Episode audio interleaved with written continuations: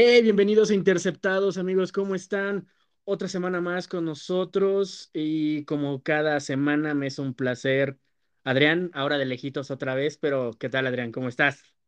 ¿Qué tal, amigo? ¿Cómo estás? Buenas tardes, noches. Esta vida laboral nos pega demasiado y nos tocó otra vez estar, estar separados, ¿no? Sí, eh, este, este semáforo verde, ¿no? Que ya nos hacen regresar más a oficinas, nos empieza a consumir otra vez este tiempo de más y bueno, ¿qué más podemos decir que pues es chamba y hay que, esto es un hobby, entonces a, a divertirnos como cada semana. Sí, caray, este, qué buena semana tuvimos de, de deportes, ¿no? Empezamos con, con lo que fue la Fórmula Uno, qué gusto nos dio ver a Checo Pérez en, en un lugar número 3, que pudo haber sido un lugar número 2, ¿no? Este, estuvimos siguiendo muy de cerca, sí, qué pelea acá. Yo esperaba que se llevara el lugar número 2, por ahí eh, no se pudo, pero creo que eh, estamos ante el mejor piloto de Fórmula Uno mexicano que hemos tenido en, en, mucho tiempo, si no puedo decir que es el mejor de todos los tiempos, y eh, llevarse a un podio, ¿no? En, aquí en la Ciudad de México, en su tierra, es una satisfacción muy grande para nosotros. Eh, el autódromo estaba a reventar, eh, toda la, la, la, situación que estuvo alrededor de la Fórmula 1, ¿no? Eh, tanto lo que pasó en la semana, donde tuvieron una exhibición por ahí en Reforma, después las clasificatorias donde pensamos que iba a ser un, un gran premio medio complicado, pero al final de cuentas, este, el equipo de Red Bull y Checo Pérez se pudieron llevar este, la victoria y que se pone muy, muy bueno el campeonato de la Fórmula 1, ¿no?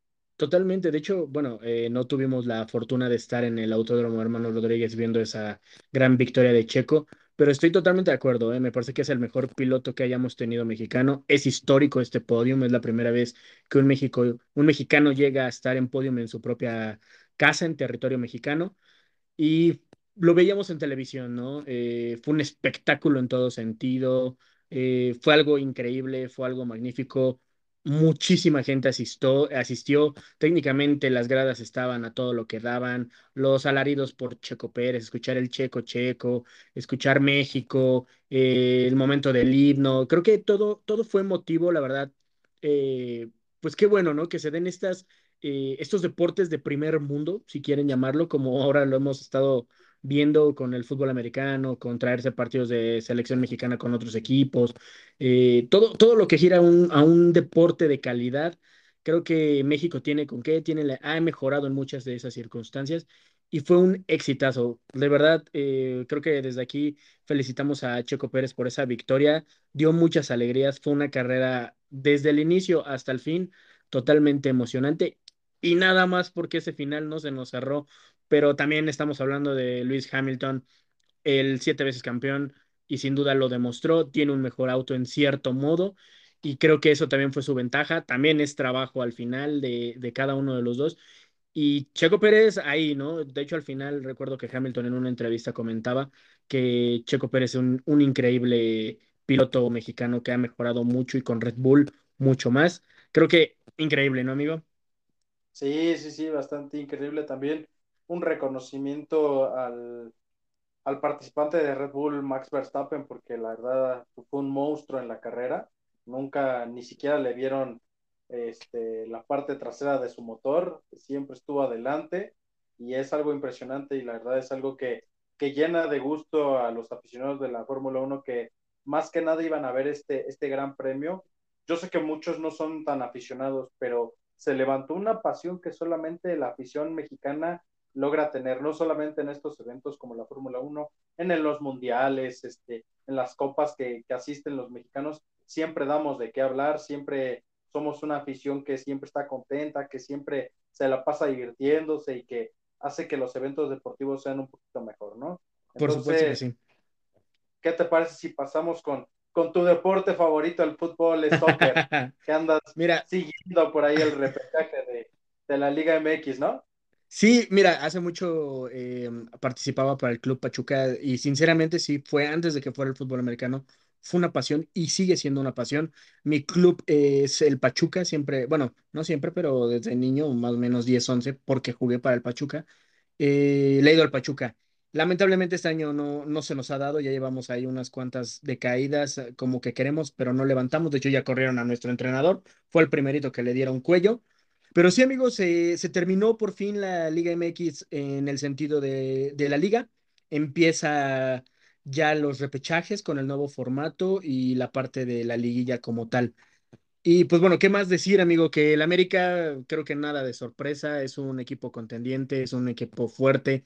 Eh, Solari ha hecho del América hasta hacerse elegante, porque la verdad no veo un América como años pasados que era muy sucio en ciertos ámbitos, no, creo que le ha dado ese grado de elegancia y, y respeto. Se vio en la final, de hecho, de la Conca Champions que perdió el América con, con Monterrey y también en la semana pasada. Entonces, eh, el América queda en primer lugar. Sorpresivamente, el segundo lugar es el Atlas. Hace mucho no veíamos al Atlas tan arriba en, en, el, en la liga. Pero segundo lugar, muy buena temporada. Lo veo bastante fuerte. Creo que puede dar ahí la sorpresa el año. No sé si le alcance para campeón, pero imagínate, eh, ahora que venimos con estas eh, alegrías de diferentes equipos, ¿no? De 20 años, 30 años de no ser campeón. ¿Qué más sería para el Atlas, ¿no? Que ahora rompa, Sí, rompa su propia maldición. sí, está, estaría bueno. Yo la verdad en lo personal no sigo mucho el, el- el fútbol mexicano, pero sí, este, sí por los deportes que, que analizamos cada semana y que tenemos la plática, sí me he dado a- un poquito a la idea de lo que es este el fútbol, pero aún así creo que todavía es temprano para decir que, que rompe esa malaria, ¿eh? Cuidado con tu Cruz Azul, porque así anda perdiendo campeón. Pues sí, todavía sigue vivo el, el, el, el campeón, pero mira, en tercer lugar están los, en tercer cuarto están los, eh, los gatitos de la liga, que es León y Tigres. eh, los dos técnicamente de últimos juegos se terminaron clavando en el tercer y cuarto lugar. Eh, estos, estos cuatro equipos son los que van a descansar eh, la primera, el primer salto. Estos equipos, estos cuatro ahora descansan. Y después se nos viene Santos, Toluca, Puebla y Cruz Azul, que fueron los, los ocho siguientes. El Cruz Azul le regaló el pase realmente a los Pumas en ese último partido y termina siendo eh, cinco Santos, seis Toluca, siete Puebla, ocho Cruz Azul, nueve Monterrey. Se meten de último minuto también en un vaivén de las Chivas en el 10. 11 los Pumas de último golpe dándole la vuelta al Cruz Azul también. Y el que rascó al final fue San Luis y le alcanzó para meterse. Eh, entonces, los repechajes quedan 8 contra 9, que sería Cruz Azul Monterrey. Un juegazo. Creo que va a ser un gran partido. Eh, me, voy un poco por el Cruz Azul, eh. Creo que aún así Monterrey, a pesar de que tiene un buen plantel y que ya fue campeón de la Conca Champions, creo yo que Cruz Azul tiene todavía un poquito de eso de, de campeón que le quedó del, del año pasado y puede darle vuelta a Monterrey. En el Puebla Chivas, creo que Puebla ha estado mejor, ha sido más consistente. Sorpresa también de Puebla, está teniendo un ritmo impresionante en la Liga MX, pero la verdad, mucho mejor que Chivas. Yo no veo que Chivas eh, tiene mucho corazón, mucha garra desde que Leaño tomó la, el, el equipo y se fue Bucetich, pero no veo que esos Chivas eh, respondan cuando tienen que responder y la verdad me quedo con Puebla. El Toluca Pumas creo que es el equipo, es el partido más eh, abierto. Creo que Toluca al final cayó un poquito, pero es el más consistente realmente de todos los que quedan de esta, de esta contienda. Y creo yo que los Pumas realmente entraron nada más para jugar un partido más y luego, luego ser eliminados. Los Pumas tuvieron una muy mala temporada, no veo por dónde. Y el Santos San Luis, creo que es, un pequeño volado, pero Santos ha trabajado, tiene un mejor plantel, eh, trabaja hombre a hombre, creo que es mucho mejor que San Luis. Aunque San Luis hubo juegos en, la, en los partidos de liga que dio ligeras sorpresas, que se estuvo metiendo, pero sinceramente creo que me voy a quedar, si lo vemos por este ángulo, me quedo con todos los locales, Santos, Toluca, Puebla y Cruz Azul, que son los 5 6 7 y 8 para ajá. pasar a la siguiente ronda. Recordemos que este fin de semana no hay fútbol, de hecho, eh, técnicamente a todos les dieron una semana de descanso, porque el viernes juega México, la selección mexicana contra los Estados Unidos, y el miércoles me parece, si no mal estoy informado, eh, México contra Canadá, que son de estos partidos de eliminatoria también a rumbo al Mundial donde. México, sinceramente, ya no sé si esperar un México sorprendente o esperar un México que da miedo, porque de repente te sorprende con juegos que crees que pueden ser fáciles y se les complican, y de repente es el México terrible y se dedica a meter muchos goles. El Esperemos que el gigante de viernes, la CONCACAF, el siguiente de la CONCACAF, exactamente. Espero porque son dos partidos complicados. Canadá se le puso muy al tú por tú, de hecho se terminó llevando el empate aquí en el Estadio Azteca. Y después aquí en el Estadio Azteca, ahora se recibe el primer juego a los Estados Unidos. Creo yo que Estados Unidos evidentemente no se va a dejar y Canadá mucho menos. Y técnicamente es el 1-2-3 de, de la CONCACAF actualmente. Entonces van a ser juegos difíciles, van a ser juegos duros. Y yo veo, yo veo un empate con, con Estados Unidos y creo que se le va a ganar a Canadá, va, va a mejorar eh, México contra Canadá jugando en Canadá, aunque Canadá es un equipo Allá muy jugando en fuerte. Canadá, ¿crees que México le gane?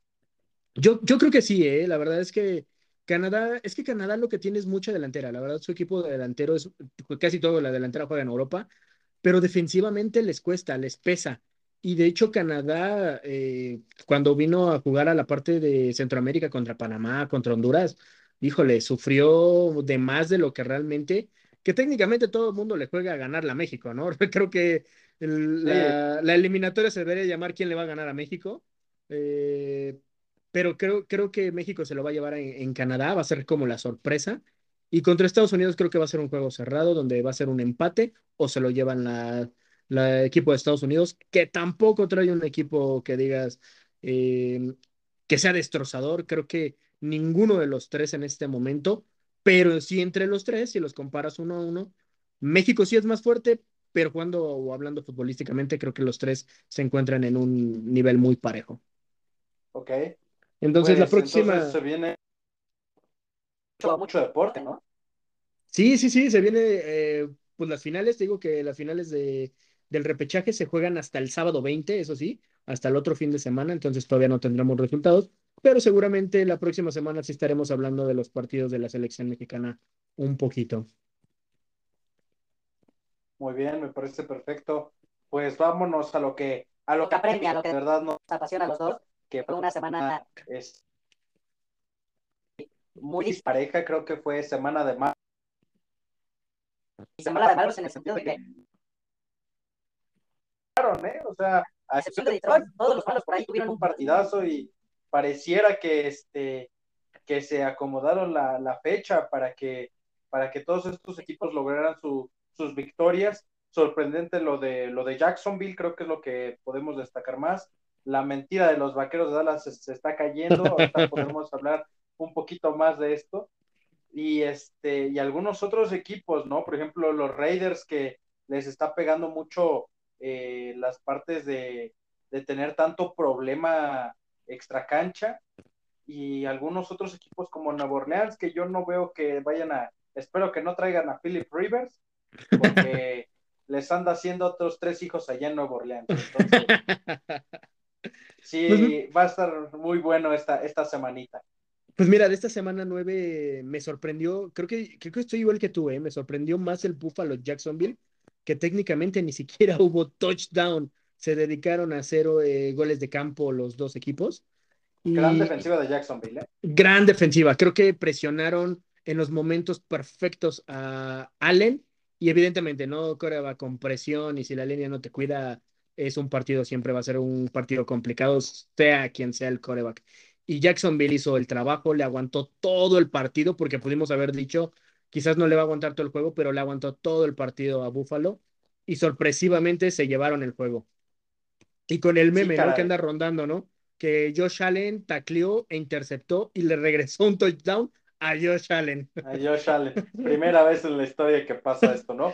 Preocupa Exacto. un poco Buffalo, ¿no? Porque siento que para muchos Buffalo era, eh, ahora sí que después de que se cayeran los, los, este, los jefes de Kansas City, para muchos Buffalo era el equipo a vencer en, en la AFC, pero creo que preocupa mucho que Buffalo está teniendo muchos problemas en la parte, eh, en las primeras partes de, los encuentros, ¿no? Lo vimos contra Miami, que le costó muchísimo trabajo este, el encuentro.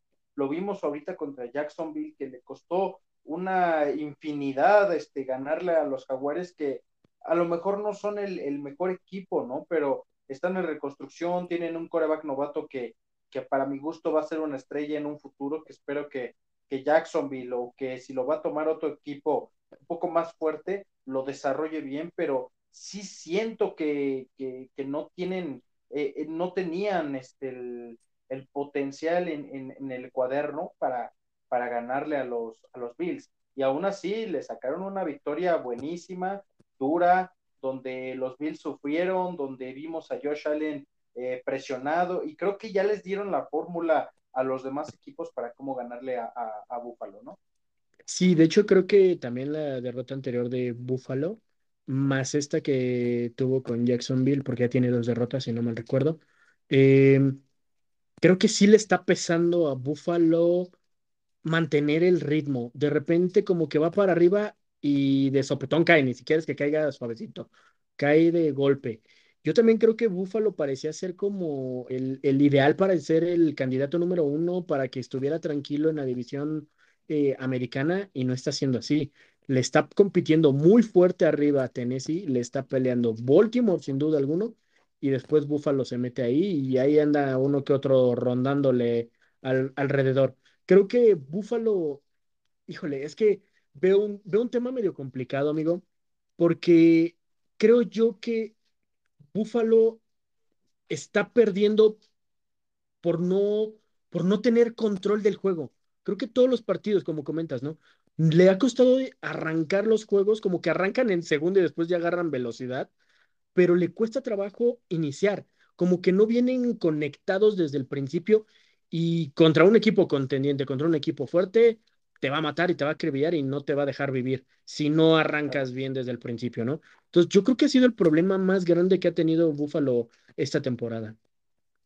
Sí, yo también lo veo por el mismo sentido con, con Buffalo. Creo que eh, están teniendo problemas para saber ganar partidos que en el papel son fáciles, pero que recordemos que en esta liga no hay, no hay equipo débil, no hay equipo fácil. Entonces sí creo que deberían de eh, replantearse las cosas porque esta, esta derrota sí te deja muy marcado el hecho de que, a ver, a ver, a ver, ¿qué pasó aquí, no? Entonces, eh, ¿cómo es posible que un equipo en reconstrucción como es Jacksonville te haya mantenido en seis puntos y que aún así con el equipo en reconstrucción no hayas podido sacar la victoria, ¿no? O sea, no una victoria sorprendente, a lo mejor avasallante, pero sí una victoria donde a lo mejor le pudiste haber ganado por tres puntos, ¿no? Y sí. lo que platicábamos al principio, eh, esta semana fue rompequinielas, pero gacho. Sí, pues veamos, digo, el Kansas City Green Bay. Creo que ese juego también es, mm, quizás no fue un juego sorpresa, porque sabemos el potencial que tiene Kansas City en cierto modo. Lo que sorprendió es el marcador. 13 Sí, que no se, tampoco se vio tan avasallador, eh, tan. Exacto. O sea, tampoco y, y que te... es como algo especial. Kansas City. Y, y, y, que Kansas City, o sea, esos 13 puntos, híjole, se tardaran una eternidad en meterlos, o sea, no, no tienen consistencia, no tienen ritmo, tiran, tiran los pases. Eh, sí, ya no es, yo siento que ahora sí ya no está alargando las jugadas eh, Patrick Mahomes como lo venía haciendo al principio, después de ese golpe que también tuvo de conmoción, pero no, no hay sincronización, o sea, el equipo está desaparecido y la defensa una coladera total.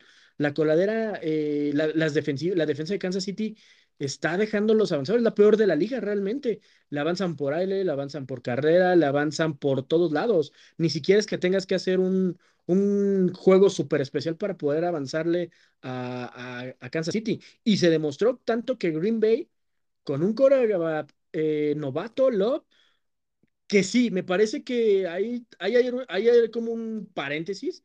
Creo que Love híjole, no quiero juzgarlo, es su primer juego realmente como, como titular de, del equipo, pero yo vi un coreback muy arrogante, ¿eh? Yo no vi un coreback que estuviera metido, que tuviera la inercia de, pues es mi primer partido, ¿no? Es la oportunidad. No lo vi metido, no lo vi sincronizado, le, le fallaron los pases. De hecho, yo veré a, a, este Adams y a Cobb platicando con él y recibiéndolos con caras y como que no le parecía cuando pues los veteranos o los líderes del equipo te están intentando involucrar y tú no te quieres involucrar. No sé realmente cómo estén los ánimos realmente con todo lo que ha sucedido con, con Rodgers fuera de, de lo que es el equipo como tal. Pero Green Bay técnicamente le hizo juego y, y, no empataron porque Crosby se dedicó a fallar otra vez patadas, que era tema que hemos venido recurrentemente semana a semana platicando. Crosby falló una primera, la segunda fue bloqueada, pero esos seis puntitos era el empate para, el, para Green Bay y se salvaron. O sea, era un, era un partido para irse a tiempo extra y quién sabe para quién iba a ser el juego al final. Pero si no veo, volvemos al mismo, ¿no? No veo un Kansas City ni siquiera conectado, ni, ni jugadores, ni entrenadores, ni sistema, ni nada, como lo veníamos viendo temporadas atrás. Y, por ahí estaba escuchando un poco, no sé tú qué me digas sobre esto. ¿Tú crees que le pase a Patrick Mahomes lo mismo que le pasó a este Cam Newton? Después de que Cam Newton llegue a ese Super Bowl y le mete una arrastreza a Denver, nunca más volvió a ser el mismo equipo eh, Carolina y mucho menos eh, Cam Newton. Le pasaron por encima los Tampa Bay este Super Bowl y estoy viendo la misma historia que no veo por dónde levante. No quiero echarle la culpa a, Patrick Mahomes de todo, creo que no es culpable de todo, creo que es un conjunto en general que en la defensa no trabaja y los los ofensivos, tanto corredores, que tampoco es que tenga ya muchos porque ha tenido lesiones, y los receptores están tirándole los pases o haciendo que se vayan a intercepciones, híjole, no sé, Kansas City me da miedo, no sé tú qué me digas de esto. Pues mira, yo creo que Kansas City necesita un enfoque diferente, quizá ya no tenga que ser con el enfoque de... Porque de que tiene el talento, por ejemplo, hablabas del tema de Cam Newton, ¿no? Cam Newton tiene el talento nato, es es un gran crack, sabe correr, las decisiones le cuestan trabajo, pero creo que fue más que nada por el hecho de cómo se manejó su ego, ¿no? Y estamos viendo que el problema con Patrick Mahomes va a ser el mismo, o sea, eh, Mahomes llegó a la liga con un ego bastante elevado donde sí soy el coreback mejor pagado de la historia, sí soy el coreback que a lo mejor en su segundo año ganó Supertazón, sí soy el coreback que viene de, de jugar Supertazón y de jugarlo bien, porque la verdad el Supertazón lo jugó bien, pero es el coreback que se está equivocando demasiado, que está queriendo alargar tanto las jugadas. Y yo sé que es muy diferente la perspectiva que nosotros tenemos como aficionados que la perspectiva de estar dentro del campo, porque sí cambia, Totalmente, ¿no? es muy fácil eh, poner nosotros a juzgar o ponernos nosotros a decir y no estar en el campo, pero sí se ve que es un poquito eh, pecar de soberbia de este lado, ¿no? Y voy a retomar tu comentario de la semana pasada donde es cierto, creo que si Green Bay hubiera tenido Aaron Rodgers, estos empacadores le hubieran pasado por encima a Kansas City, ¿no? Lo de el coreback eh, Jordan Love creo que es muy desatinado porque eh, solito se está cerrando las puertas a que el próximo año digan, ok, si se va Aaron Rodgers, vamos a poder mantener a Jordan Love y va a ser nuestro coreback franquicia, ¿no? Porque esa parte te deja entrever que es un, un jugador con un ego un poco elevado con un, con un sistema que a lo mejor te va a ocasionar problemas a la larga y que no te va a dejar trabajar bien. Y ahí es donde se van a preguntar los empacadores, ¿de verdad vamos a, a, tener el, el, privilegio de cortar a Aaron Rodgers, dejarlo ir y jugárnosla con Jordan Love? Porque sí es una cuestión difícil, sí se dio bien diferente Green Bay a lo que es Green Bay con Aaron Rodgers, a lo que es Green Bay con Jordan Love sí es muy temprano para hablar de un coreback que está empezando su primer partido de la NFL, pero sí se vieron ahí los detallitos especiales, ¿no? Sí, yo también creo lo, creo, creo, lo mismo y de hecho recordando los partidos de que dijimos que íbamos a anotar, de hecho eso fue uno de los juegos, había, yo había dicho que iba a haber diferencia de 3, eh, tú habías dicho diferencia de 14 y mi padre había dicho diferencia de 7 y bueno, fue una diferencia de 6 que se iba a volver de 1, o sea, realmente creo que eh, no estuvimos tan mal, en cierto modo, pero sí fue de estos juegos que sorprende. Eh, quizás Green Bay lo medio catapultó, catapultó que podía haber perdido, pero no así, ¿no? Creo que esperaba más pelea y fue un partido entretenido, ¿eh? No creo que haya sido un partido aburrido, pero sí, sí hay problemas de los dos lados, ¿no? Uno con el tema Aaron Rodgers, que si no está Aaron Rodgers, Green Bay va a ser el nuevo Detroit y Kansas City, si no mejora y no ajusta, eh, puede perderse una dinastía que platicábamos en la semana 1, ¿no? Esta dinastía se puede perder posiblemente si no, si no, si no alcanzan ya a tocar el fondo y empiezan a subir. Y dándole otro ritmo y de otro de los partidos que también tenemos en, en tema, Riders Gigantes. Gigantes le gana 23-16. La semana pasada exactamente eso comentaba y yo veía que, que Gigantes ganaba. Eso fue mi, mi resultado, de hecho. Casi latino porque quedaron 23-16 y quedaron, y yo había dicho 24-21 en ese juego.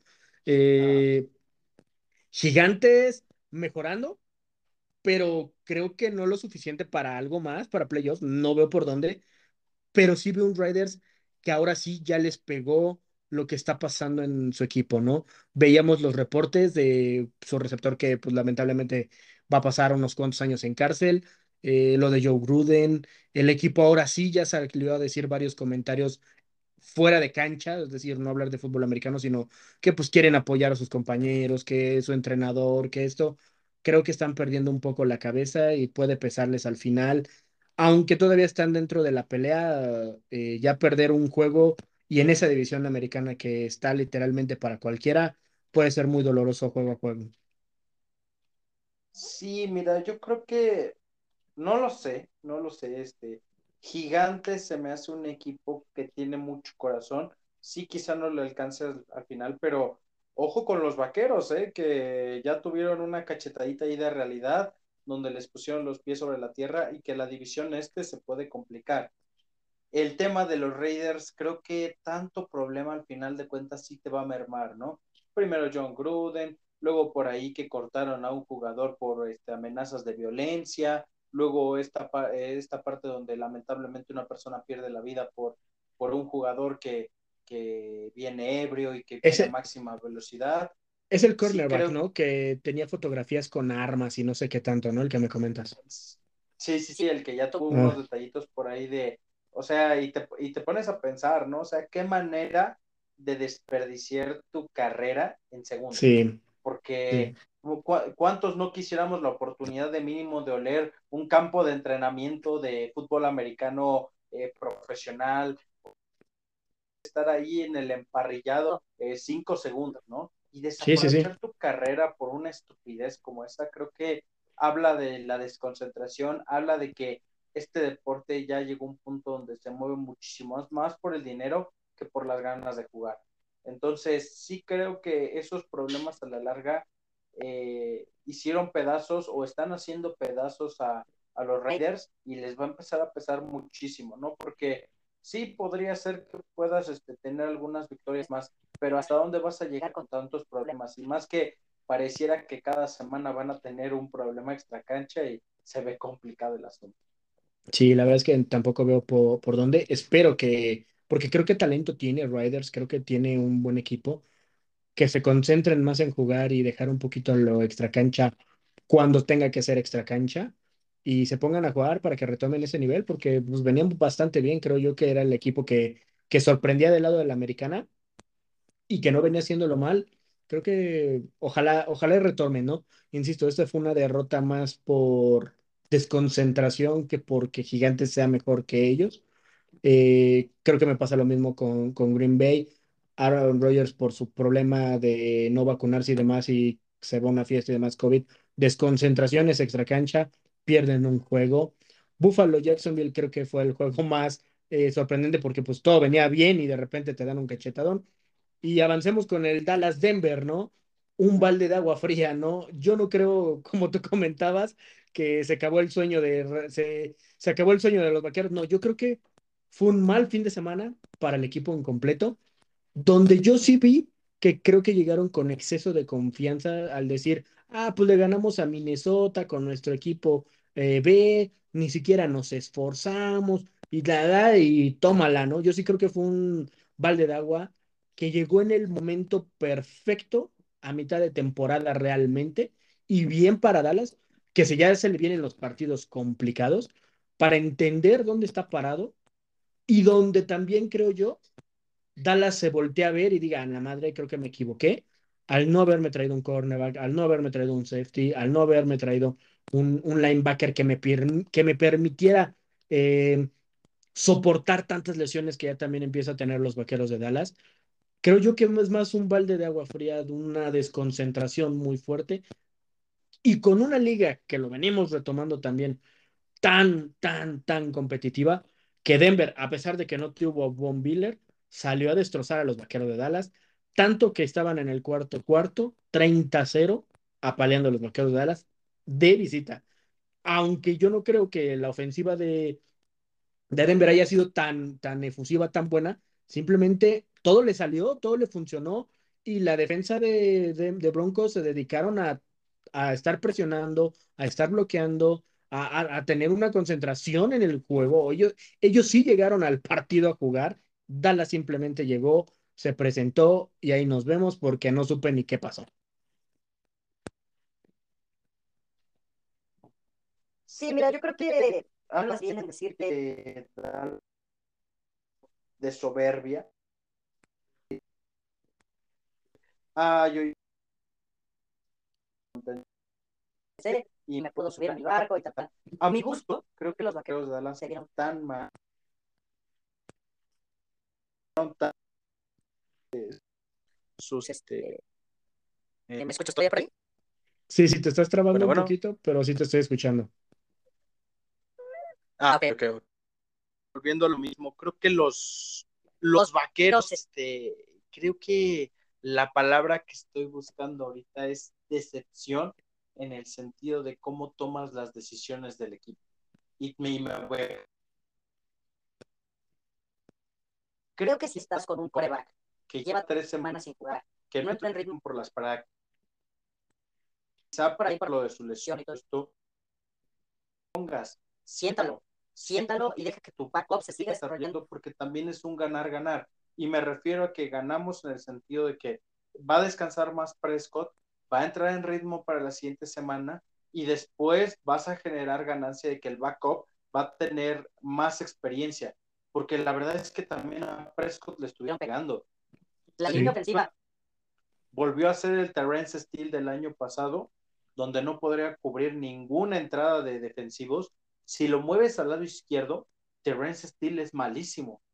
Yo creo Sí, que sí, los vaqueros tienen que pensar en el sentido de que, a ver, no, a ver, la El Collins, regresaste, no vayas, no rompas lo que está, lo que no está roto. Entonces, la El Collins, vamos a ponerlo del lado izquierdo, de- del lado izquierdo del coreback, y vamos a poner del lado derecho a Terrence Steele para que te esté protegiendo. O sea, sí cambia mucho la dinámica de los vaqueros con, con ese tipo de, de cambios pequeños. Y volvemos con lo de Dak Prescott. Dak Prescott estuvo impreciso, pero de una manera increíble. Volaba Sí, sí, los sí. pases, ponía los pases en el césped, se sentía desconfianza. Eh, yo siento que un buen equipo eh, de fútbol americano se basa en que si ves que en tus primeras 15 jugadas a la defensiva o a la ofensiva no está funcionando el plan, lo tienes que cambiar ya, porque si no te va a pasar lo de, lo, lo de este día. Gracias a Dios no los blanquearon, ¿eh? pero fue porque eh, Denver le bajó un poquito las revoluciones ya en la segunda mitad después de que le metió 30 puntos en respuesta y gracias a eso no blanquearon a los vaqueros.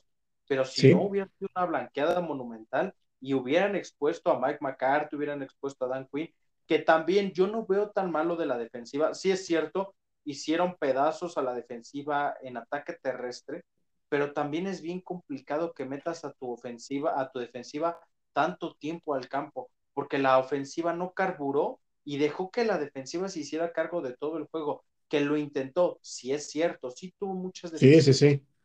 pero para mí la defensiva es la unidad más sólida que tiene Dallas cuando Dak Prescott no está en ritmo, cuando la línea ofensiva no está en ritmo, cuando también los receptores tiran pases, pero sí creo que se vio una sobreconfianza de Dallas en este juego. De hecho, otro, otro de los puntos que me llamó mucho la atención en las estadísticas, en este partido, para mí, una, fue el peor partido de Dak Prescott como titular de los Vaqueros de Dallas. Nunca habíamos visto un Dak Prescott tan fuera de ritmo. A veces sí te quejabas, ¿no? Que los pases, que esto, que lo otro, pero estaba 100% impreciso. Y dos, eso que comentas, el tiempo de juego. Dallas tuvo la posesión. Imagínate, de los cuatro cuartos, solo tuvo el balón 20 minutos ofensivamente. Técnicamente la defensa se la pasó en el campo, como comentas, y evidentemente se cansan, no pueden aguantar tampoco todo un ritmo así, se perdieron, sí se perdieron, creo yo que, que se desbalancearon por completo. Y lo peor y que posi- posiblemente yo le veo el único tache que, que sí le pongo a este juego es no hubo ajustes. Y de hecho dejaron de correr. Cada vez que Dak Prescott entraba a la ofensiva era pase, nunca corrieron. O sea, si no hay un sistema, como dices, mantén el sistema que te llevaste del juego pasado. No pones a nadie en riesgo, controlas el ritmo del juego, lo llevas a un a- al lado pasivo si tú quieres, pero no, quisiste llevarlo al tiroteo, lo quisiste llevar a la, a la guerra y te salió todo mal. No, no, no sé. Digo, Denver me parece que jugó un gran partido, salió, salió a hacer lo que tenía que hacer realmente. Se está, de hecho, metiendo en, en, a, a pelear en su, en su conferencia, pero aún así no veo que sea un Denver tan, tan fuerte a comparado a los Vaqueros de Dallas, que creo yo que se veían fuertes, se veían contundentes, que yo mismo la semana pasada comentaba que para mí era uno de los equipos más parejos y, con, y hablando en equipo en general, se veían más eh, completos, o sea, eran de los más completos, y esta semana simplemente desaparecieron. Ni nadie tuvo control, o sea, no, no puedo decir ni siquiera un jugador. Quizás McPherson, eh, nuestro nuevo Rocky linebacker, tuvo un grandioso juego en estadísticas, pero porque se la pasó jugando, no porque haya sido un gran partido. O sea, creo que sí perdió mucho Dallas este fin de semana y creo yo que nos recuperamos este fin de semana. No creo que le vuelva a pasar esto.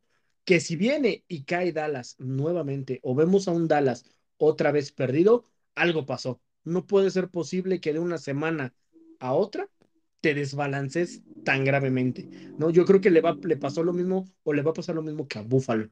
Buffalo también lo veníamos en un ritmo y se cayó y volvió a levantar. Espero que los vaqueros de Dallas tengan esta respuesta, que se hayan dado, sí, este balde de agua fría, lo acepten como, como debe de serlo. De hecho, el mismo Dak Prescott lo dijo, no fue mi lesión, simplemente no hicimos nada. Esas fueron sus palabras y creo y estoy con, totalmente de acuerdo con lo que él dijo. No salieron a jugar nada.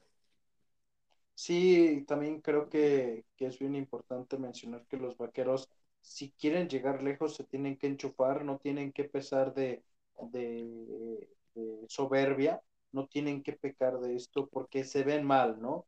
Y al final de cuentas, creo que eh, la parte que yo te comentaba donde necesitan los vaqueros eh, estar eh, pensando de partido en partido es bien importante porque si no, y empezamos a pensar de que no, ya estamos en supertazón y que ya vamos a llegar lejos y no puedes ganar este tipo de partidos, yo creo que es bien importante que los vaqueros empiecen a, a pensar que ahorita se tiene que jugar partido por partido, no pensar más allá de eso y empezar a, a, a, verse ellos como, los, como el equipo que era hace una semana, ¿no? Donde Así corrían, es. donde pasaban bien, donde la defensa era balanceada, pero sí creo que tiene que haber muchos ajustes aquí en, en, en el equipo de los Vaqueros. Un aplauso sí. por Denver, fueron a, a, jugar su partido, fueron a hacerlo bien y se llevaron una justa victoria porque la verdad jugaron bien y creo que sí es merecido para, para Denver.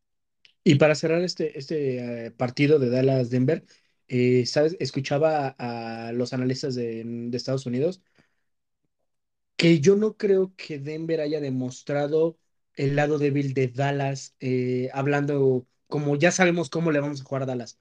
Yo creo que no, porque Dallas no mostró nada, simplemente un balde de agua fría, no salieron conectados y borrón y cuenta nuevo.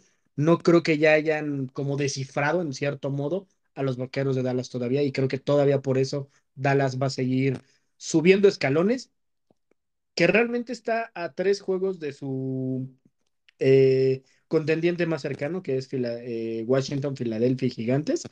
Entonces, no, no, no creo que les vaya a alcanzar, no veo por dónde esos tres vayan a sacar a Dallas del primer lugar. Puede ocurrir, no estoy diciendo que no, pero no creo por dónde, no, no los veo, sinceramente, viendo los calendarios, no veo por dónde los otros tres eh, como que quieran dar el brinco de, ah, ya, ya, ya los tropezaron, podemos dar el brinco, no veo a ninguno de los tres, creo que ahora se lo va, vamos a poderlo ver en playoff, eso es mi pensar, evidentemente, aún con esta derrota, pero sí tienen que replantearse y de hecho hasta Quinn, Dan Quinn salió a decir, no puede ser posible que cada tacleo se nos iba al jugador como si no hubiéramos entrenado nunca a los vaqueros. Vimos a los vaqueros del año pasado 100% y creo que estos vaqueros ya no habían pasado por esto. Creo que, creo que vino un buen regaño, creo que seguramente se platicó mucho esta semana y veremos a un Dallas muy diferente esta semana 10. Pues y teníamos... Porque, sí. sí, esperemos porque no, no, no queremos ver que,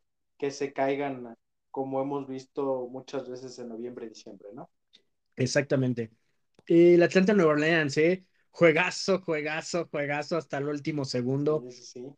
Eh, parecía que ya se lo llevaba a Atlanta y de repente Nueva Orleans sacó a la bestia y puso a trabajar a todos y le estaban dando la vuelta. De hecho, le habían dado la vuelta, pero esa última serie de Ryan y conexión con Patterson en ese pase para nada más simplemente meter la patada y dar la vuelta al juego fue algo espectacular. Creo yo que se llevó una victoria Atlanta muy buena. Atlanta ya lo veníamos diciendo, como que ya empieza a aprender a ganar, que era algo que no sabía hacer, lo empieza a hacer. Y Nuevo Orleans, aún con la, aún con la derrota, ahí sigue peleando, ¿eh? no se ha desviado. Está siendo un equipo, como veníamos diciendo, un carruselito que sube y baja, sube y baja, pero ahí anda, ahí anda, ahí anda. Sí, eh, yo creo que Nuevo Orleans, para mí, para mi gusto, para mi comentario, creo que Nuevo Orleans va a empezar en declive porque no tener un coreback base y estar pensando que puede sacar jugadas de la chistera cada rato con, con los backups o con, o con Hill o etcétera, etcétera, al final te va a ir mermando porque no hay un no hay un, un estilo de juego marcado, ¿no? Y creo que Sí. Nuevo Orleans para mí se va a ir a la baja. Eh, se veía venir, yo lo veía venir desde que Drew Brees decidió colgar los botines, que volvemos a lo mismo, espero que, que no traigan al, al grandísimo papá de 50 hijos, porque si no, quién sabe qué puede hacer este Nuevo Orleans, pero sí creo firmemente que Nuevo Orleans se va a, ir- se va a empezar a perder. Y hablando de Atlanta, creo que Atlanta es uno de esos equipos que calladitos va para arriba poco a poco, ¿no? O sea, eh, gana los juegos apretados, eh, no sé, empieza como a carburar un poco la ofensiva. Kyle Pitts, el ala cerrada, empieza a ser dominante como se esperaba que fuera. sí. Eh, Matt Ryan está tratando de recordar sus mejores épocas cuando todavía no perdía esa supertazón con los Patriotas. Y yo Sí. creo que sí es bien que, que, que veamos a Atlanta como, como quizá no un contendiente todavía, pero que sí puede ser un rival incómodo, ¿no? Sí, yo creo que cualquiera que se enfrente a Atlanta no va a ser eh, aduana fácil, ¿eh? Atlanta está peleando, está jugando, está llevando los partidos al límite, porque realmente muchos de sus partidos los ha llevado al límite, sea contra quien sea, ¿eh? Si juega contra uno bueno, jue- juega contra uno malo, está llevando, eh, perdón, uno bueno o uno malo o uno regular, Atlanta está llevando el juego a donde se debe de llevar, ¿no? A la lucha, a la pelea. Y lo vuelvo a hacer el comentario que, que hacía, ¿no? Está aprendiendo a ganar. Eso es, eso es difícil en esta liga. Y aprender a ganar te vuelve eh, contendiente a todo, a toda posibilidad. Sí, no, yo creo que cualquiera de estas situaciones con Atlanta, importante, sí hay que analizarla completamente para determinar hasta dónde puede llegar Atlanta. Sí, sí, estoy de acuerdo contigo. Pero bueno, sorpresivamente, ¿no? Pierde Dallas, pierde Buffalo, pierde Green Bay, pierde Riders, pierde Nueva, Nueva Orleans, de los que son eh, líderes. Nueva Orleans no era líder todavía, pero de los que están peleando realmente, de lo que nosotros la semana pasada decíamos, ¿no? Denver, mar- eh, Denver Dallas poníamos un marcador muy abismal, casi de 10 y 12 puntos, eh, de los mismos Packers, ¿no? Decíamos diferencia de 3 14 y 7, o sea, una diferencia notable y Sí, sorpresa. Eh, Buffalo, nosotros habíamos puesto, yo, yo había puesto un diferencial de 20, y me acuerdo que casi todos habíamos dado un diferencial grande ¿Y cuál, no? Ni siquiera, ni siquiera hubo touchdown, ¿no? O sea, simplemente 15 puntos de un- en un solo juego. Eh, los mismos Riders y Gigantes que se veía ese declive de los Riders, pero que no creíamos que fuera tan, tan fuerte y Gigantes les puso el manotazo ahí y aprovechó el, el momento. Y bueno, Nueva Orleans que nosotros también habíamos eh, considerado que iba a tener un juego no fácil porque habíamos dado un diferencial, bueno, en mi caso fue, había sido un diferencial de un punto que iba a ser cerrado. Al, al final fue un partido bastante cerrado, pero que decías que Nueva, eh, Orleans tenía con qué, ¿no? Y creo que también su entrenador vale mucho y, está, estaba llevando a Nueva Orleans a un buen camino y otro golpe más, ¿no? Creo que la semana 9 fue caótica para todos, rompequinielas al 100%, muchas sorpresas, pero, pero buenos juegos, ¿no? O sea, esta liga nos da sorpresa tras sorpresa y nos apasiona cada día más. Claro, y yo creo que si hubiera jugado por ahí Detroit, hasta Detroit ganaba, ¿no? Porque ganaron todos los, los que estaban por ahí mal y se empezaron a colar. Pero también hubo juegos, hubo juegos interesantes también, por ejemplo, el de Baltimore contra los vikingos de Minnesota, que Minnesota no dejó de pelear hasta el final. Por ahí el, el robo de los acereros que todos estuvimos comentando. Y el detalle, ¿no? De que eh, esta liga siempre va a ser competitiva siempre, siempre va a ser competitiva y ya no podemos esperar cualquier juego de palizas, a no ser que sea en ese mismo instante y sea la paliza, pero ya no veo como pronósticos palizas, ¿eh? No, yo tampoco, ¿eh? Yo ya no veo, ¿sabes qué? Yo ya no veo eh, una diferencia entre el mejor equipo y el peor equipo, o sea, te puedes dar un susto cualquiera y, y como decimos, ¿no? Es, la, es, es una liga y es que quiero poner la frase completa. Es la mejor liga del mundo deportivamente hablando. Es grandiosa en todo sentido.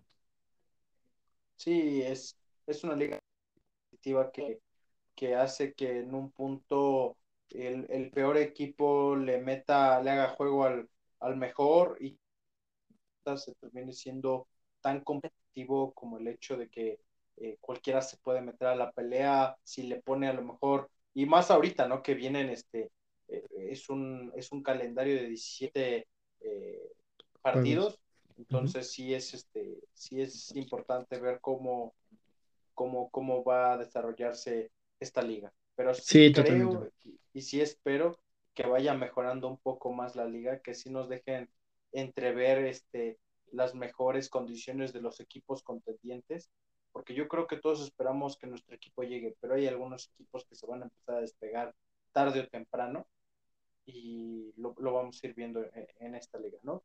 Sí, sí, por supuesto, que nada más ya para cerrar la semana 9, qué robo de árbitros así descaradísimo en el partido de Pittsburgh contra Chicago, ¿eh, amigo?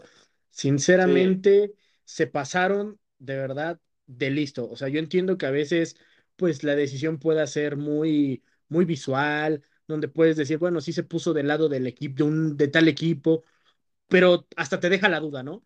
En este juego fue marcadísimo, marcadísimo.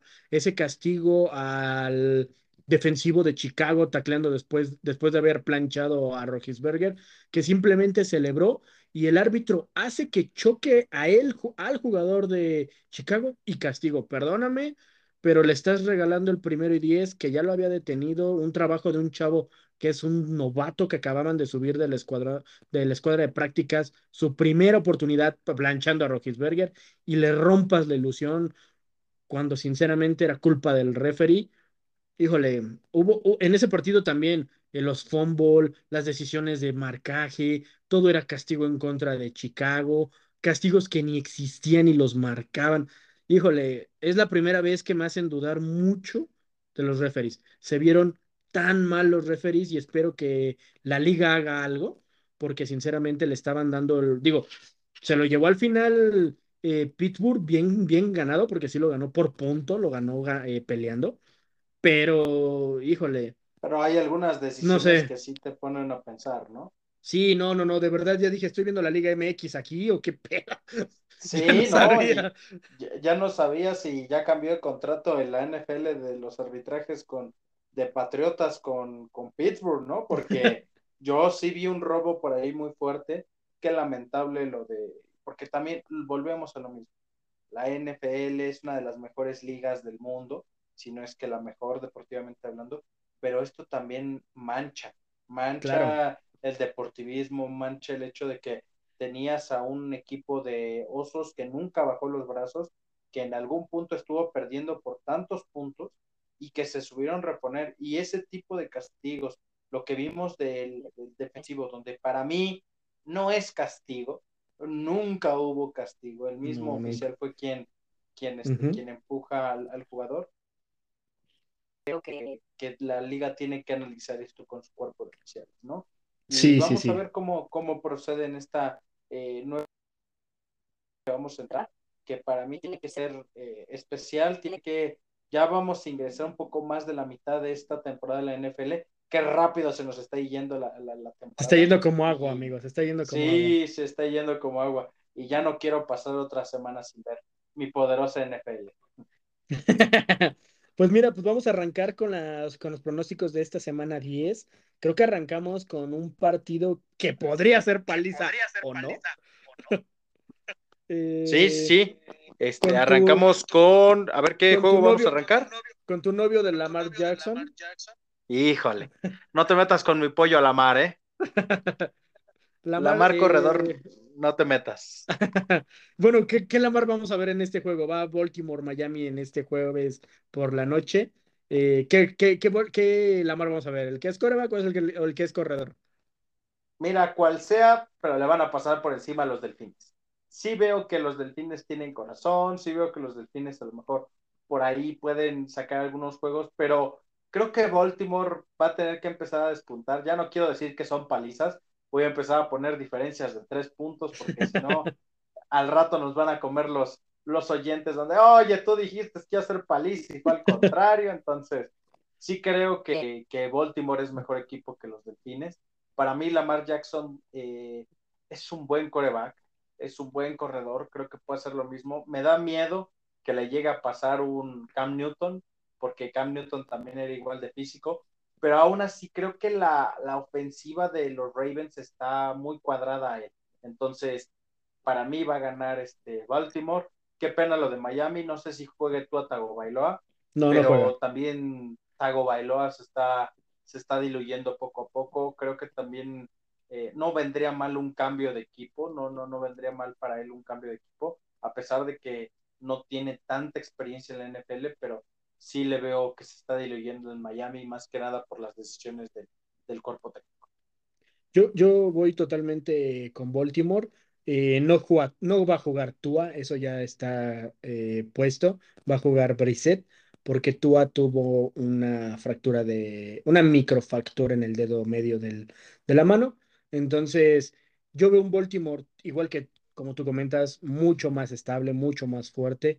De repente también le, cuestan los partidos, pero puede, puede tener el juego en contra y sale la marca lo que sea coreback corredor y te saca un juego. Yo puse 31-17, amigo, favor Baltimore. Quizás no suena como una paliza, pero al final pues es una diferencia de casi 15 puntos. Sí, para mí creo que la diferencia van a ser 7 puntos, van a ser 27-20 y Baltimore se lo lleva. Sí, yo también no veo por dónde vaya a suceder otra cosa. ¿Qué te parece si seguimos con el siguiente juego que ahora sí entramos a la, a la parte de los juegos? do- Sí. ¿Arrancamos con cuál? Pues vamos en orden. Yo tengo Atlanta-Dallas, de hecho, arrancamos con el Atlanta-Dallas a mediodía. Eh, yo creo que Dallas, repito, como lo veníamos comentando, va, a regresar el Dallas que habíamos visto. No creo que sea para acribillar a Atlanta, jue- juegan en casa, pero eh, creo que Dallas va a saber remontar estas victorias. Creo que no va a volver a ocurrir. Creo que se venía viendo semana a semana ajustes, modificaciones, y creo que se lo va a llevar Dallas. Y se lo doy por tres puntos nada más, 24-21. Bueno, la, la- el regreso de Dan Quinn contra su ex equipo, ¿no? Contra los halcones. Ah, cierto. Vamos a ver cómo, cómo es esta dinámica. También creo que Dallas se lo va a llevar, pero creo que se lo va a llevar por diferencia de tres o de siete puntos. La verdad sí veo un partido muy, muy cerrado. Veo un quizá un 30-27 al- a, a favor de Vaqueros, pero creo que este partido va a ser o despertar o despertar para los Vaqueros. Si llega a ligar derrotas consecutivas, yo me empezaría a preocupar mucho por Dallas, ¿eh? Sí, yo también. Si Dallas empieza a tener otra derrota más que se parezca mucho a... Pues, es que puede perder. O sea, creo que como lo venimos diciendo, ¿no? Eh, puede perder, pero que se pierda jugando, ¿no? Que se pierda peleando. Pero si lo pierde como lo perdieron contra Broncos, que se vieron muy mal, me empezaría a preocupar y no vería por dónde ya tenga respuesta entonces Dallas, más que uno que otro juego. Pero empiezan los juegos que necesita ganar Dallas. O sea, a. Dallas se le viene Atlanta esta semana, la próxima semana Kansas City, se te viene Riders, se te viene Nueva Orleans. Todos son equipos que quieren pelear y no te la van a hacer fácil. Entonces, Claro. Dallas me parece que es un juego clave para ganar, que tampoco creo que sea nada fácil, por eso soy un, doy un diferencial de tres puntos, porque Patterson, corredor de, de Atlanta, está teniendo un temporadón. El, el chico está jugando tres posiciones, ala cerrada, receptor y corredor, o sea, tienes un, un, un multiusos que te está funcionando muy bien. Tienes a un Ryan que está aprendiendo a ganar partidos, a, a, a, tomar esas victorias, como decías, ¿no? Hace un momento, hacer ese Ryan de grandes historias que contabas con Atlanta. Y aparte, cuenta con una ala cerrada que es este Pitts, que ya está agarrando ritmo, que el tamaño le ayuda, que el cuerpo le ayuda, ya está entrando en un ritmo de NFL, ya dejó la universidad y ahora sí ya está entrando en el ritmo de NFL creo que va a complicar el equipo, digo, porque Dallas está sufriendo también defensivamente y creo que Dallas se lo puede llevar al final si sale concentrado. Sí, estoy de acuerdo y creo que este partido tiene que ser el despertar de vaqueros. Esperemos que así sea. Entonces, ¿qué te parece si nos seguimos con el Santos Titanes? Qué sorprendente estuvo Titanes, ¿no? Pensamos que le iba a pesar lo de Derrick Henry y aún así Titanes se vio sólido en su partido, se vio bien, se vio un Titanes que no va a bajar los brazos, que les va a pelear a, a, los de la conferencia americana con todo. Y sí creo que es necesario decir que Titanes por ahí se podría meter como un favorito, ¿no? Creo que en este momento Titanes es mi favorito, amigo, en la nación, en la americana. De hecho, es el número uno en, en actualmente. Tennessee se está viendo muy consistente. Eh, el regreso de Julio Jones como receptor elite está haciendo, se está viendo bastante bien, se está, se está comportando al nivel. Tynan Hill está haciendo lo necesario. Creo que de todo lo que tiene alrededor, Hill podría ser como el más irregular, pero está cumpliendo con, con los pases, está cumpliendo con el ritmo de juego y eso ayuda mucho. Con la adquisición de Adrian Peterson, con el mismo Nicholson de corredores, está trabajándose bastante bien. ¿Y cómo se llama el otro corredor? Tienen otro, un tercer corredor. Ah, sí, se me olvidó. La verdad, no, no recuerdo, pero es, también lo creo que lo trajeron apenas, ¿no? Sí, que también venía de Atlanta, ¿no? Según yo era el corredor de Atlanta. Este, no, no sé ah. si es de Bonty Foreman, no. no Freeman, no, Freeman. Freeman, Freeman. Era, era, sí. era, de Gigantes, perdóname, era de Gigantes, si no mal recuerdo. Estuvo en bueno, estuvo en Atlanta, fue a Gigantes y ahorita con, con Atlanta. Este, con digo, Titanes, con ¿no? Titanes, perdón. Y creo que los tres están sacando lo que Henry solito podía hacer y lo está llevando bien el coach, creo que lo está trabajando bien. Nuevo Orleans, volvemos a lo mismo. Tiene ese pequeño problema de coreback que duele, que no tiene un líder fijo, como comentabas hace un momento también, y creo que yo Tennessee se lo va a llevar 28-20. Eh, se lo va a llevar, no va a ser un juego fácil, pero creo que al final, en el último cuarto, se anda despegando. Sí, por ahí también creo que Titanes va a ganar por más de siete puntos. Eh, creo que Titanes tiene la fórmula para aguantar, sabe que tiene que aguantar con los corredores, pero también tiene que confiar más en Tannehill, porque tiene buenos receptores. La verdad es que el cuerpo de no es nada, pero sí Titanes ganando y poniéndose 8-2 la siguiente semana. Totalmente de acuerdo. ¿Qué te parece el Jacksonville Indianapolis? Pareciera ser un juego sencillo, pero con este Jacksonville, si sigue con esa defensiva como se lo manejó a Buffalo esta semana, puede complicarle a un Indianapolis irregular. Que Carson Wentz está empezando a ver mejor, eso sí, no, no lo dudo. Y no, y no, y no te bajas del tren de Carson oh, Wentz, caray. es que está, está agarrando un buen ritmo el tipo, está, está metiendo. Digo, contra Jets la semana pasada acribilló a Jets, o sea, sí, Jason Taylor hizo todo lo, por carrera, pero también cuenta el trabajo de Wentz al final en el cambio de señales y en el sistema, y, y creo yo que Indianápolis se lo va a llevar, digo, aparte juegan en casa eh, Indianápolis, a Jacksonville le cuesta demasiado la visita, y, creo yo que se lo va a llevar Indianápolis. No quiero decir que por paliza, porque tampoco creo que va a ser una paliza, pero sí creo que va a meter más eh, puntos Indianápolis. Estoy poniendo un 38-21 ahí. Híjole, yo creo que sí, Indianápolis es buen equipo, pero eh, Jacksonville creo que le está metiendo mucho corazón estos últimos juegos. Eh, para mí, Bien. Jacksonville, el coreback es algo especial, tiene que ser algo especial. Ya, cómprale una liga, casa. No, pues es que, ¿qué te quiere? Es, esa melena sagrada no, no, la habíamos visto en muchos tiempos acá en la NFL. Entonces, Cálmate, soleado. no, no, no, ese, ese muchacho va a ser algo grande. Vas a ver, va a ser mi nuevo pollo en el fantasy el año que viene cuando, cuando no lo agarren los marranos. Eh. Ah, no, es cierto, no es cierto. Pero sí creo que, que Jacksonville todavía está mucho en reconstrucción. Sí creo que Jacksonville necesitan recuperar a su corredor titular de Travis Etienne, necesitan poner más armas a disposición de Trevor Lawrence. La defensa está sorprendiendo porque pudo detener un ataque tan explosivo como es el de Buffalo. Y creo sí. que este, es bien importante decir que Indianapolis como que se ve que infla, se desinfla, se infla, se desinfla. Eh, los corredores por ahí son muy buenos, creo que la, la, la semana pasada se vio. Y sí, eh, estoy dándole también el, el, juego a Indianapolis, pero por una diferencia de siete puntos, nada más. Ok, ok. Yo creo que Indianapolis va a terminar de, de, de, acribillar a Jacksonville. Lo hizo contra Jets y lo va a intentar hacer contra, contra Jacksonville. Es que ya te regresó Carson Wentz esta semana de Fantasy, ya, ya, ya, necesitas dar buenos pronósticos, porque si no, más le vale al vas cabrón. a perder. ¿Qué te parece el equipazo del pueblo contra los sorprendentes Patriotas? Híjole, verdad, va a ser un mí, partidazo, ¿eh? Sí, sí, sí, va a ser un buen partido, pero a mí los, los cafés ya no sé qué pensar de ellos. O sea, como que luego veo una semana bien dominante de ellos y luego una semana muy desinflada. No sé qué pensar. Se está viendo muy bien.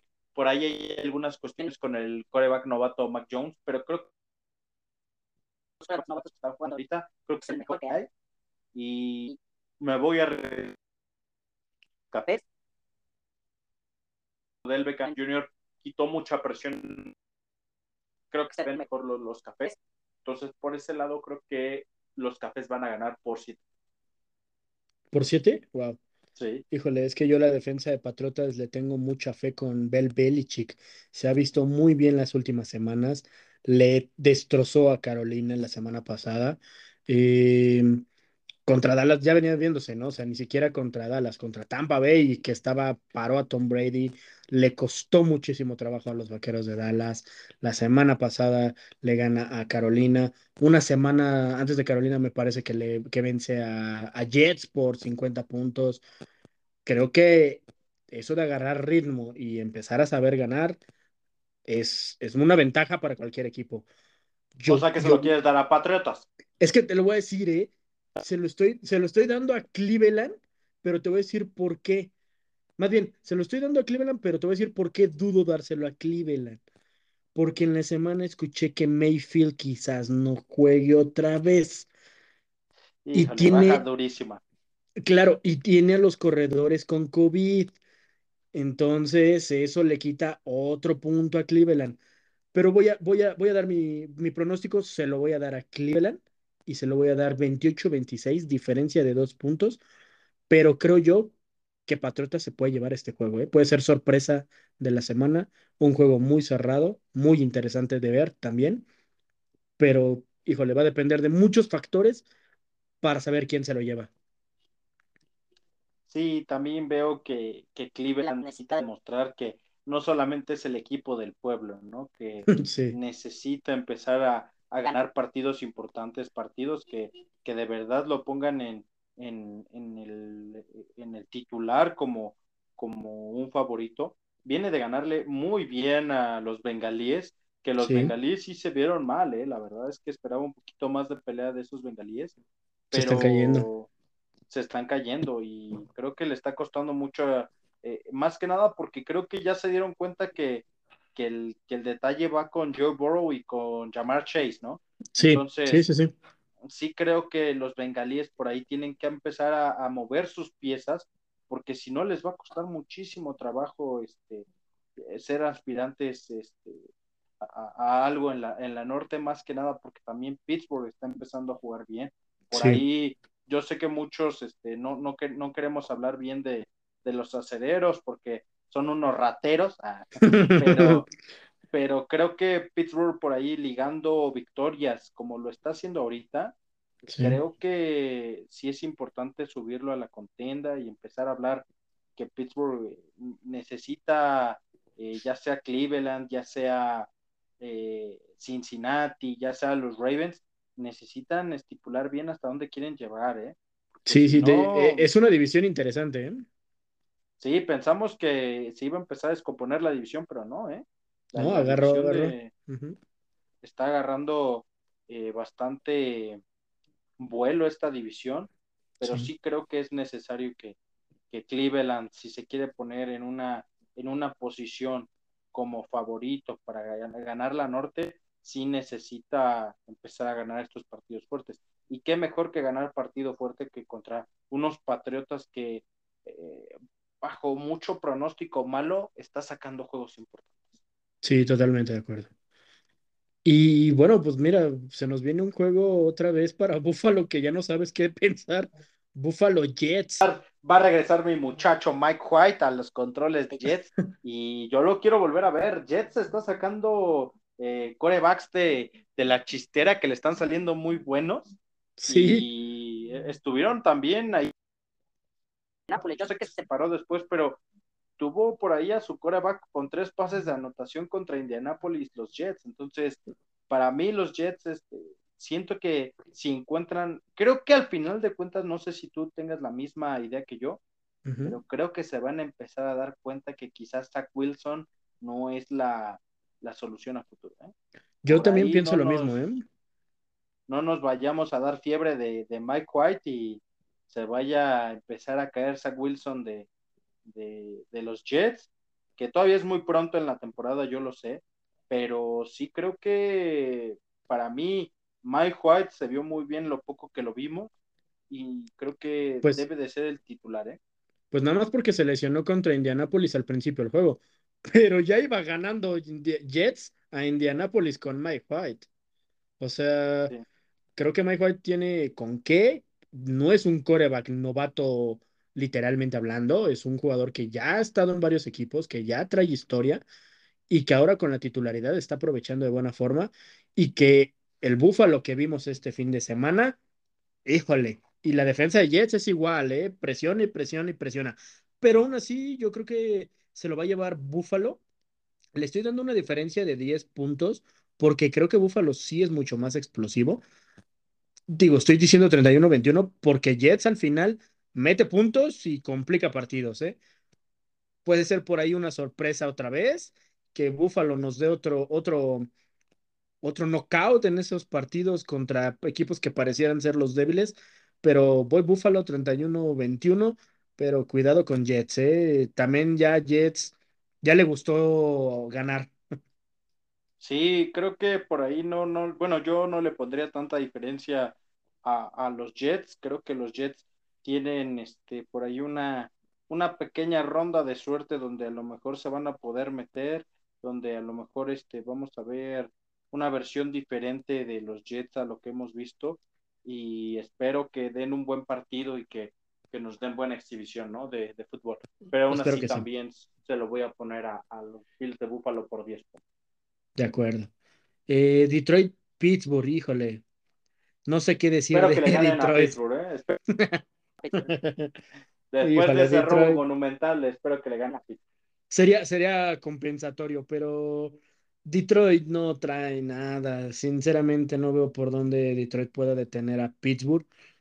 Está, sí, agarrando hilo. Eh, Roethlisberger ya no es quarterback de NFL, ya le pesa la edad, ya le pesa Los mucho. golpes.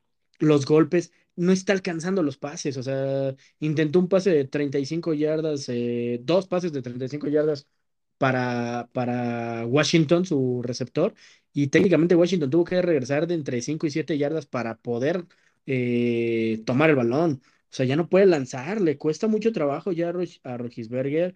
Comentaba este John Softsley de ESPN que comentaban dentro ya del equipo que quizás sea la última temporada para Roethlisberger y creo que debería ser lo correcto.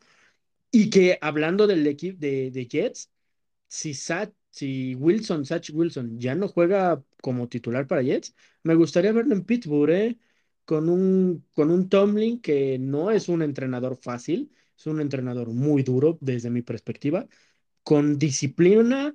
Me gustaría verlo en Pittsburgh, fíjate, no sé, no sé por qué, eh, la verdad estoy hablándolo al aire en cierto modo, pero a Satch Wilson verlo en Pittsburgh comandando a, Will, eh, a, esa, a esa ofensiva porque tiene, tiene gente, tiene a Harris como un buen corredor, recuperando a Claypool sin que no tenga lesiones, va a tener un buen eh, receptor. Eh, el mismo Washington, que también es un buen receptor. Juju. Juju era el que estaba buscando mi cabeza, no me acordaba. Juju, o sea, tiene, tiene un cuerpo y tiene un ala cerrada también. Firehood, Firehood, algo así se, se apellida el, el chico que también es novato de primer año. Están teniendo un buen juego, son muy buena, de buena calidad. Y me gustaría ver si quizás a Wilson en este, en este Pittsburgh, si realmente este Rogisberger ya no va a estar más el próximo año. Pero pues regresando un poco más al partido, Detroit yo no veo por dónde, Gary Goff simplemente sabíamos que no es un coreback elite, sabíamos que no es un coreback que pudiera salvarle la vida a Detroit y simplemente es un equipo que le está pagando un coreback por presentarse, la verdad, y le doy el partido a Pittsburgh 27-17. Sí, también se lo voy a dar a Pittsburgh por todas las razones que, que ya comentaste. Creo que eh, Detroit necesita replantear completamente todas sus ideas de qué es Detroit como equipo de la NFL, porque yo lo veo muy, muy débil, pero aún así creo que también es por el hecho de a quién elegiste como coreback, ¿no? Entregar. Sí. Eh, te dieron bastante en el draft, pero yo, yo lo vi como ganas de regalar más este, esta temporada por selecciones de draft. No veo la forma en la que Jared Goff vuelva a ser el coreback titular de la, de la NFL, pero sí es bien importante recalcar que para mí tiraron la, la temporada a la basura de los, los Leones de Detroit. Para Completamente. Mí el marcador va, va, a ser un poquito de, diferencia de 10 puntos por ahí. Sí, sí, yo también digo, mi marcador también es diferencia de 10 puntos, creo que compartimos la idea. Sí, sí.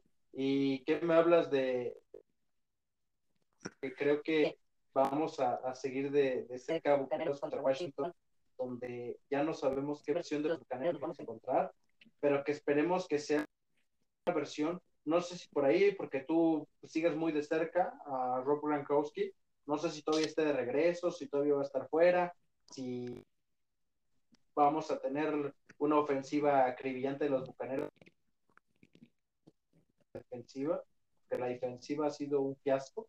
Y vamos a ver qué Washington se nos presenta. Por ahí leí que Ryan Fitzmagic va a regresar a Washington. Y quién sabe, podría complicarse el partido en Washington y aún así yo pongo eh, siete puntos arriba a los Bucaneros. Yo también puse siete puntos a los Bucaneros, puse 28-21. Eh, pues supone que Rob Gronkowski ya regresa esta semana. Eh, lo intentaron activar hace dos semanas. La semana pasada les tocó bye. Hace dos semanas lo intentaron activar, pero simplemente fue una jugada y no más no pudo, entonces no sé qué tan grave. Ya lo activaron, ya entrenó, ya, ya está entrenando, pero no sé si Gronkowski vaya a regresar al nivel que, que lo vimos a principio de temporada. Ojalá que sí, porque era un arma favorita de Tom Brady. Y creo que eh, simplemente complementaría al, al, poderío ofensivo de Tampa Bay, ¿no? Porque realmente tiene por dónde tirar eh, sin problema alguno. Creo que la defensa le cuesta un poquito a Tampa Bay, pero pareciera ser la revancha de los comodines del año pasado, ¿no? Lamentablemente, como comentas, la defensa de Washington no tiene el mismo nivel ni ofensivamente las mismas ganas. Entonces, si regresa Fitmagic, podría ser interesante ver a, a Washington con Fitmagic como titular y quizás le pueda complicar más el juego a Tampa Bay, pero se lo doy por completo a Tampa Bay, como, como lo comentábamos. Sí, creo que va a ser una diferencia que a lo mejor se puede extender hasta los 21 puntos y encuentra su mejor versión ofensiva Tampa Bay, pero Washington yo lo veo muy, muy resquebrajado. Vamos a ver cómo si regresa Fitzmagic, cómo lo... Sí, sí, sí. A ver, ¿qué, qué Washington nos presentan? Claro. Eh, vámonos con eh, Panteras contra Cardenales.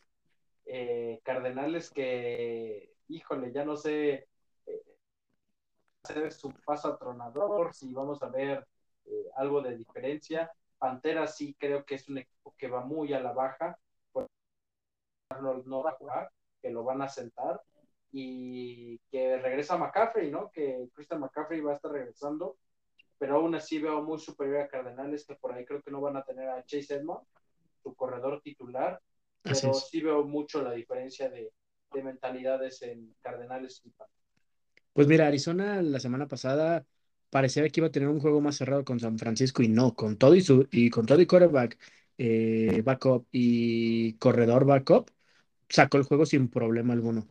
Carolina ya se fue al suelo de plano, ¿eh? eh Arnold ya regresó a ser el que conocíamos en Jets, sin nada de nada de verdad. Eh, la semana pasada jugó McCaffrey, pero porque ya regresó. El problema es que tan mal jugó Carolina que pareciera que ni siquiera apareció en, en los números, ¿no? Ni siquiera llamó la atención, simplemente desapareció, literal. Y yo sí veo aquí un, un, contundente ganador Arizona, juegue o no juegue Murray, eh, yo sí veo Arizona fácilmente llevándose este partido 34-17. Creo que es mi marcador más abierto, porque sinceramente Carolina ya no veo ni por dónde va a meter. Si no juega Sandarnold, no hay de dónde. Y si este McCaffrey no está en el ritmo, que evidentemente no lo va a estar por tanto, por la lesión que tuvo, eh, yo creo que ni siquiera lo arriesgaría del todo y me pondré a pensar cómo acomodar los próximos juegos, porque no veo por dónde ir a Arizona se lo va a llevar tranquilamente. Ok, muy bien. Creo que compartimos eso en Arizona. Y vámonos un poquito más rápido porque hoy sí nos hemos... Sí, sí, sí. Bastantito. Entonces, ¿qué te parece si a los últimos que creo que vamos a compartir mucho, solamente veo un poquito de diferencia en dos, pero para mí Vikingos Chargers tiene que ganar cargadores, va a tener que demostrar otra vez, por ahí Vikingos jugó muy bien, pero creo que cargadores ya tiene que empezar a carburar más, van a, van a, a tener que reencontrar su fórmula ganadora, entonces voy por cargadores por 10 puntos. Yo voy por cargadores por 3 puntos, 31-29 simplemente porque Cousins juega bien el partido, pero no sabe ganar partidos. Es muy malo. A la hora de la hora se echa para abajo y no sabe y regala los pases. Creo que Chargers debe de ocupar la oportunidad de, de, ponerse otra vez en la cabeza, de ver ese Chargers que habíamos visto en algunas semanas atrás, que sabe ganar, que sabe pelear y que Herbert vuelva a tomar el liderazgo porque simplemente se desapareció también. Creo que se lo va a llevar por tres puntos. El siguiente juego Filadelfia-Denver, ¿qué, esperas de ese juego? Yo creo que va a ser un juego cerrado, ¿eh? No creo que sea un juego tan, tan mal. Filadelfia la semana pasada no se vio mal, sinceramente. Creo que, que le respondió bastante bien a, su afición contra Chargers. Eh, se estuvo peleando el partido, hasta el último lo ganó Chargers. Denver, si juega al nivel que jugó contra Dallas, creo que lo va a tener bien para ganar, no se le va a complicar, pero voy con Denver tres puntos. 23-20.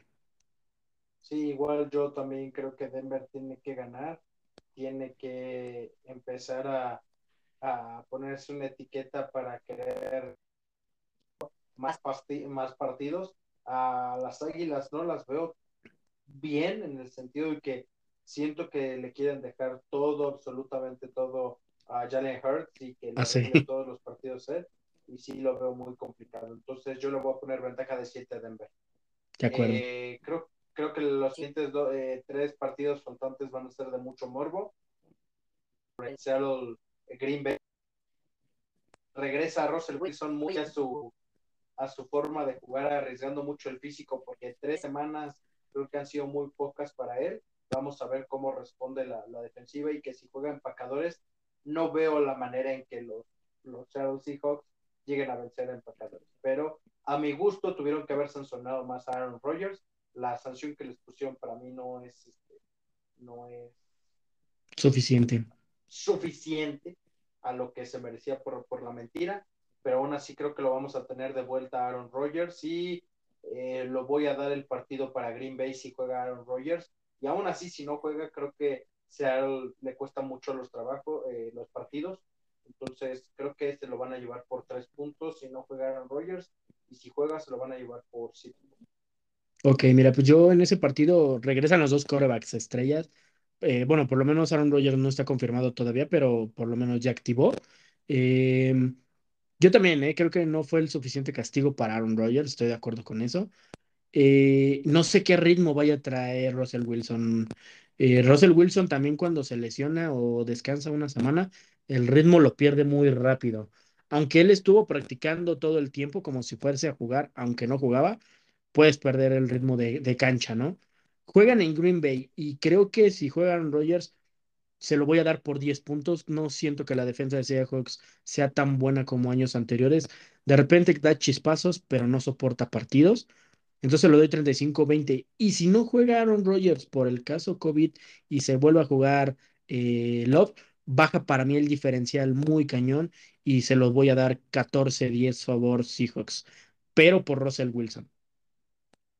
Sí, va a estar, este, creo que va a estar en, en la parte de, de, quién juegue, ¿no? Ya sea sí. eh, Aaron Rodgers, ya sea eh, Russell Wilson, vamos a ver cómo está esa situación y veamos cómo, cómo, cómo va a pasar todo, todo este relajo de, de los empacadores y de los, de los este, halcones marinos, ¿no? Sí. Chips contra Raiders, creo que vamos a ver es porque quiero ver quién es más mentiras, si Patrick Mahomes y los Chiefs o Derek Carr y los Raiders, que van también un poquito a la baja.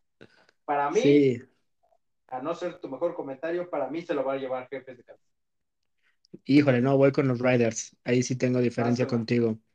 Sí, Sí. creo que, es que creo que ¿Vas a Riders botar unas papas a la francesa o qué en ese partido? me parece perfecto. Me parece muy bien. La verdad es que voy con Riders, creo que porque no, no han sido en teoría el equipo malo, simplemente han tenido extra cancha, o sea, talento lo tienen, equipo lo tienen. Si se concentran, como te decía, van a poder ganarle el partido sin problemas a Kansas City, porque yo no veo por dónde la coladera de defensa de Kansas City pueda parar a, a Derek Carr. Y sinceramente, no veo que Kansas City ofensivamente pueda hacer algo. L- Ningún partido lleva más de 5 o 6 partidos que no supera más de 20 puntos Kansas City. Le cuesta trabajo hacer puntos. Por esa razón, yo se lo doy a Riders. Riders, a pesar de que perdió la semana pasada, hizo puntos. O sea, no, no es que tampoco no dejó de, dejó de carburar. Sí, fue un cachetadón, pero no creo que, que sea suficiente. Y se lo doy 21-17 a Riders. Pues para mí se lo va a llevar Kansas City porque creo que ya vimos el declive de Raiders después de tantos problemas extra cancha. Así que para mí, para mí, sí vamos a, a, a ver este a, a, Kansas City ganando el, el partido. Quiero unas, Entonces, eh, quiero unas papas con queso, bastante queso y unas alitas al lado, porfa. Ah, órale, muy bien, me parece perfecto. Las alitas, eh, me parece que las incluyas porque te voy a ganar y las quiero de mango habanero para, para ver el partido el domingo y estarlas disfrutando. Muy bien, amigo. Y nos vamos con el último juego para perfecto. concluir nuestro podcast el día de hoy, que va a ser un Carneros contra los 49ers, donde Carneros, que se vieron muy mal la semana pasada también, creo que ese tema no lo hablamos no sé si. Sí, no, sí, sí, fue con Titanes, ¿verdad? Sí, sí fue contra Titanes. Fue, uh -huh. fue, contra Titanes. Creo que también por ahí ya se cayeron los carneros, que a pesar de que son tus pollos, tus queridísimos Rams, este sí veo que van a ganar este juego. No veo, yo no veía manera en que perdieran contra Titanes, pero perdieron, se encontraron manera Titanes. Y contra 49ers, creo que los 49 están muy expuestos esta temporada. Creo que hace falta un cambio de, de mentalidad por parte de, del entrenador y de los jugadores para dar un paso al frente. Pero aún así creo que los Rams se van a llevar esto. Yo igual, ¿eh? voy con los Rams. Sí, son mis pollos y qué. eh, sí, la semana, sí. la semana pasada tuvo muchos errores Stafford, muchos. Regaló un pick six, eh, intercepciones, no sabía qué hacer con el balón, estaba desesperado. Creo yo que. O sea, ¿Me estás un... diciendo que vimos a tu pollo en su época de Detroit? Exactamente. Es que la semana, la semana pasada todo, todo mundo regresó al pasado. Se les olvidó que es 2021. Sí, caray. Es, ¿eh? eh, pero igual, veo que San Francisco ya no trae por dónde. De hecho, escuché comentarios que ya hasta quizás le dan cuello al entrenador de San Francisco, porque ni con su novato ni con Garópolo más no pudieron. Creo que le está faltando, como dices tú, cambia mentalidad más que otra cosa. Sí, son un hospital, sí, tienen muchas lesiones fuertes en ciertas posiciones, pero no han sabido ni siquiera aprovechar las oportunidades que han tenido en los momentos que pueden ganar juegos. Creo yo totalmente que los Rams se lo van a llevar. Y creo que Rams no va a volver a repetir la dosis como le pasó cuando perdió contra, contra, contra Tampa Bay. Tampa Bay los acribilló, los mató y al siguiente juego fueron a destrozar. Y creo que Rams va a volver a hacer lo mismo. Va a destrozar a los 49 y va a quedar 34-27. Y en una de esas hasta un 34-20. ¿eh? No, no sé si, si los 49 metan muchos puntos. Híjole, yo la verdad creo que te estás siguiendo muy a, a la que son tus pollos y que van a ganar y que van a hacer maravillas. Sí creo que ganen, pero creo que les va a costar un poquito más de trabajo porque creo que necesitamos ver a, unos a unos 49ers con más corazón. ¿eh? Yo sí creo que a los 49ers necesitamos verlos este, eh, ya con otra idea, con otra mentalidad, con otras ideas, donde sí de verdad este, veamos ese equipo contendiente que vimos hace años, ¿no? Bueno, aunque vimos todavía parte de la Super Bowl pasada, en el Super Bowl. Eh, yo la verdad sí espero mucho de los de los 49ers, pero no veo que con este eh, con este cuerpo de entrenadores y con la mentalidad que, que aún todavía están teniendo vayan a llegar muy lejos. Aún así creo que los Rams tienen que demostrar que, que ese ese, esa, ese, esa derrota contra Titanes fue un golpe de suerte de Titanes, ¿no? Porque si quieres ponerte en una parte donde vas a querer competir la nacional, pero vas a perder juegos tan simples o vas a tener juegos donde el gran dios Matthew Stafford empieza a jugar como en sus épocas de Detroit, yo sí lo veo complicado. Ahora recordemos que esta semana ya, ya está activo Von Miller, ¿eh? La semana pasada no jugó, esa semana sí quizás la defensa de los Rams empiece a ver también diferente. Sí, bueno, es que ya ver un trabucón de esos con Von Miller, con este, Aaron Donald, Aaron Donald, con Jalen Ramsey, va a ser impresionante, pero volvemos a lo mismo. Creo que vamos a tener que ver esa batalla de egos con este, la defensiva de, de, este, de los carneros, que si lo llevan a solventar bien, va a ser un buen equipo pero si por ahí empiezan de que, ah, no, es que perdimos por tu culpa o perdimos por tu culpa o cosas así, va a ser un problema para los Rams. Vamos a ver qué, qué, cómo nos depara esta semana. Ya terminando un poquito lo del podcast, creo que eh, vale la pena mencionar que vamos a tener también el Gran Premio de, de Brasil. Sí, Esperamos que, que, sea otro gran premio para México, para, para Checo Pérez, que necesita eh, otra victoria por ahí con, con, con Red Bull, que necesita ayudar un poquito a Max Verstappen para que el cuadro de Red Bull se empiece a meter a lo del constructores, ¿no? Y por parte de, de, tu querido Pan Ball, tenemos lo de las eliminatorias con CACAF, ¿no? Por ahí. Sí, sí, sí, tenemos las eliminatorias eh, mundialistas, varios juegos, el, técnicamente todos juegan el viernes, ahí este, van, a estar interesantes algunos. Em, el premio de Brasil es este fin de semana, ¿no es el otro fin de semana? No, me parece que es esta semana, porque nada más eh, es semana seguida.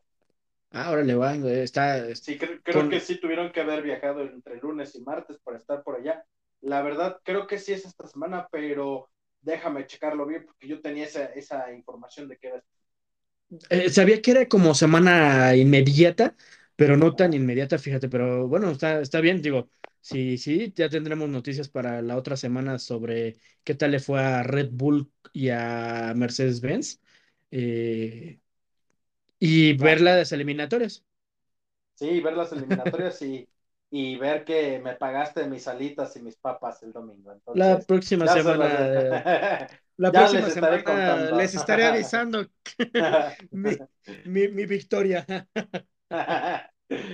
Muy bien, pues amigo, pues creo que concluimos este, este, este episodio del podcast agradeciéndole a todos, eh, lo que, los que nos escuchan, los que nos... Bienvenidos, pues, este, interceptados un poquito más de, nuestra forma y esperamos que nos sigan escuchando cada vez más, ¿no?